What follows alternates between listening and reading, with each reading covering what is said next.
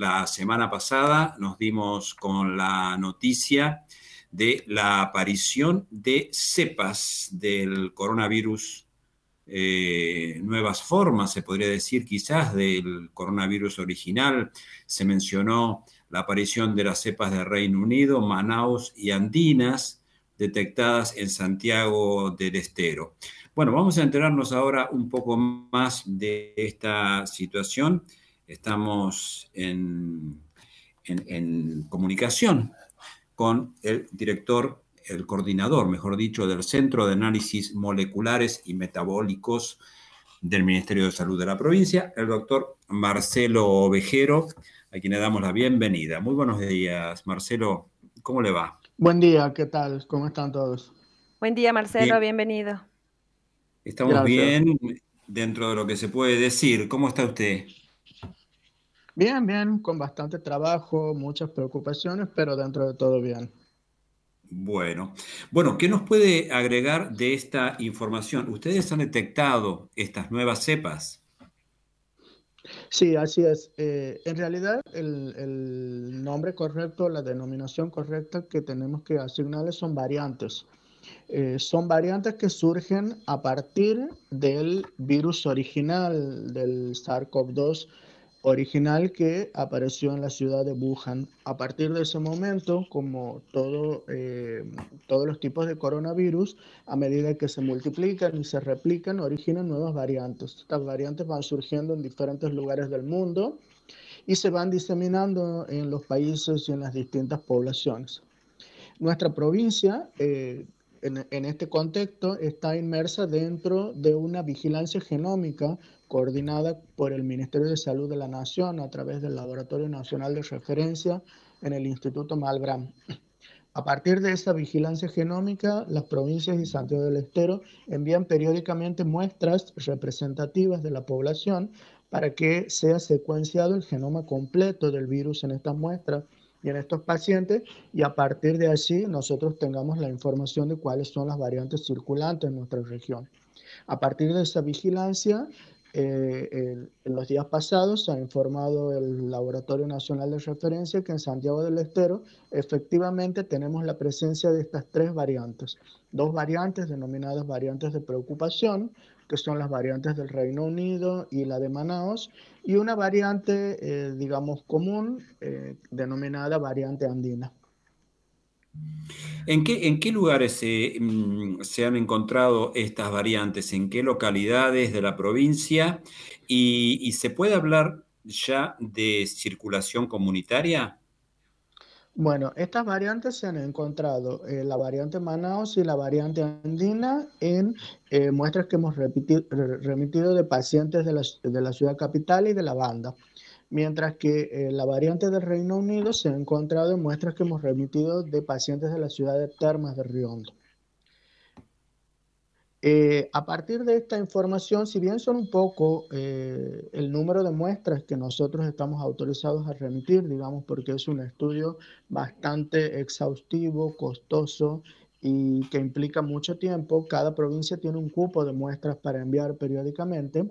Si bien estas son pocas, eh, nosotros ya veníamos eh, previendo la aparición de la circulación de variantes en nuestra provincia, ya que varias provincias vecinas habían notificado lo mismo. Por ejemplo, en la provincia de Córdoba ya se había notificado un alto porcentaje de circulación de la variante Manaus, lo mismo que en Tucumán y Santa Fe.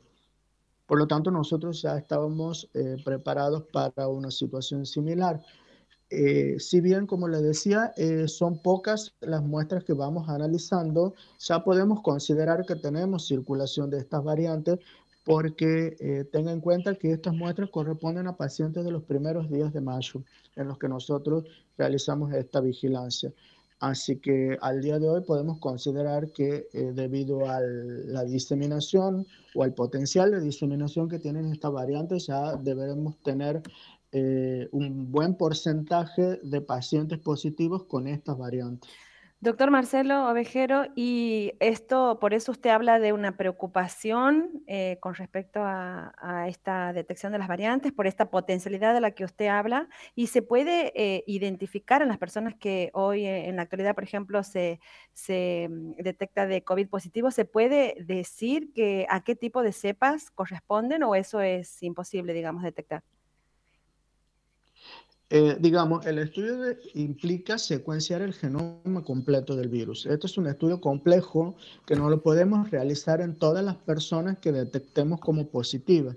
Simplemente se elige un grupo de muestras o pacientes que cumplan determinados criterios para estudiar estas variantes. ¿Cuáles son esos criterios? los, casos que exacto, los casos que revistan determinada relevancia, por ejemplo, los casos que resulten fatales, aquellos pacientes que a pesar de tener la vacunación completa resultan también infectados por el COVID, los pacientes que han tenido una reinfección por COVID, es decir, que han tenido ya COVID eh, en meses o el año pasado y ahora vuelven a sufrir una reinfección. Todos esos eh, tipos de criterios eh, son los de selección para elegir las muestras que se van a enviar para la secuenciación. ¿Qué se puede decir con respecto a la eficacia de las diferentes vacunas que se están aplicando en la provincia? Por lo menos tenemos tres marcas de vacunas que se están aplicando hasta la fecha con respecto a estas variantes. Bueno, esa es la principal preocupación que tenemos nosotros con el surgimiento de las nuevas variantes. Eh, las nuevas variantes van a ir surgiendo porque es un evento natural en la evolución y en la replicación del coronavirus, pero el problema principal es que surja una variante que afecte, eh, digamos, el rendimiento o la efectividad de algunas de las fórmulas vacunales que tenemos hasta el momento. Hasta el día de hoy, lo que se conoce de las cuatro principales variantes llamadas variantes de preocupación, que son la variante Manaus, la del Reino Unido, eh, la variante de Sudáfrica y de la, de la India, eh, todas han mostrado, todas las, las, vacunas actualmente aprobadas han mostrado eficacia para estas variantes. Actualmente, hace unos pocos días, la OMS ha sacado un comunicado, eh, digamos, reforzando esta evidencia que todas las vacunas que están aprobadas hasta el día de hoy eh, son efectivas para estas cuatro variantes de preocupación. Pero lo que no descarta es que a medida que continúe eh, la evolución de la pandemia, pueda surgir alguna nueva variante de preocupación con algún cambio o alguna característica que la vuelva resistente a alguna de las vacunas actualmente en uso. Entiendo que esto de las variantes tiene que ver, eh, digamos, es una es algo natural, esta replicación del virus puede producir variantes más preocupantes o más graves y también puede producir variantes eh, más débiles. Eh, funciona así, ¿verdad? Exactamente, de hecho, eh, estas variantes se originan por mutaciones durante el ciclo de, replicación del virus. Y estas mutaciones son totalmente al azar, es un proceso aleatorio durante el, ciclo de vida del virus, digamos. Eh, de la misma forma que pueden aparecer mutaciones que condicionen a una forma o a, la aparición de variantes con características más graves, puede ocurrir que aparezcan eh, mutaciones que condicionen al virus a directamente perder su potencial infeccioso, digamos. Y esto es así. De los cientos o de los miles de variantes que se monitorean al comienzo, solo muy pocas están, eh, digamos, eh, dentro del grupo de variantes de preocupación. El resto de las variantes prácticamente ni siquiera tienen la categoría de variantes de interés porque son variantes que no afectan digamos, a los eventos importantes que a nosotros nos interesan, que son que el virus adquiera mayor patogenicidad, es decir, una morbimortalidad más alta, o que eh, alguna característica que lo vuelva resistente a alguna de las vacunas. Por ejemplo, la, una de las variantes que se ha detectado en la ciudad capital de nuestra provincia es la variante andina. La variante andina es una variante que prácticamente no tiene ningún interés desde el punto de vista del curso o de la progresión de la enfermedad. Es una variante que ha surgido en Perú, después se ha diseminado por el resto de los países de Sudamérica, principalmente Chile, Paraguay y ahora en Argentina, pero prácticamente no está asociada ni siquiera a formas más graves ni a mayor transmisibilidad, a diferencia sí de la variante Manaus y del Reino Unido. Muy bien, estamos escuchando al doctor Marcelo Ovejero, quien es coordinador del Centro de Análisis Moleculares y Metabólicos de aquí de la provincia de Santiago del Estero. Doctor, ¿esto tiene que ver, eh, estas mutaciones del virus tiene que ver eh, con la incidencia de, que cada vez conocemos en esta, en esta segunda ola y en particular en mayo de los casos graves, severos y de muertes de personas jóvenes? Sí, así es. Eh, una de las características de esta variante de preocupación, sobre todo de la variante del Reino Unido, es la alta transmisibilidad y, la, y el alto potencial de diseminación. Justamente esto es lo que ha ocurrido en Inglaterra y probablemente lo que está ocurriendo también en nuestro país. Estas variantes han demostrado tener un potencial de transmisión mucho mayor que la variante original de COVID. Y además, otra variante, como por ejemplo la variante Manaus, también se ha asociado a mayor transmisión en personas jóvenes y a casos más graves que requieren de internación, o sea, formas de COVID moderados o severas que requieren eh, más cuidados. Bien, eh, Marcelo Vejero, eh, ¿quisiera agregar algún otro punto que, que sea necesario? sí, digamos, eh, esta aparición de variantes no nos tiene que eh, sorprender porque era un evento que ya teníamos previsto que ocurriera en algún momento en nuestro país y en nuestra provincia, porque es un evento natural que ocurre en todo el, el ciclo de replicación de los coronavirus y que inevitablemente iba a ocurrir.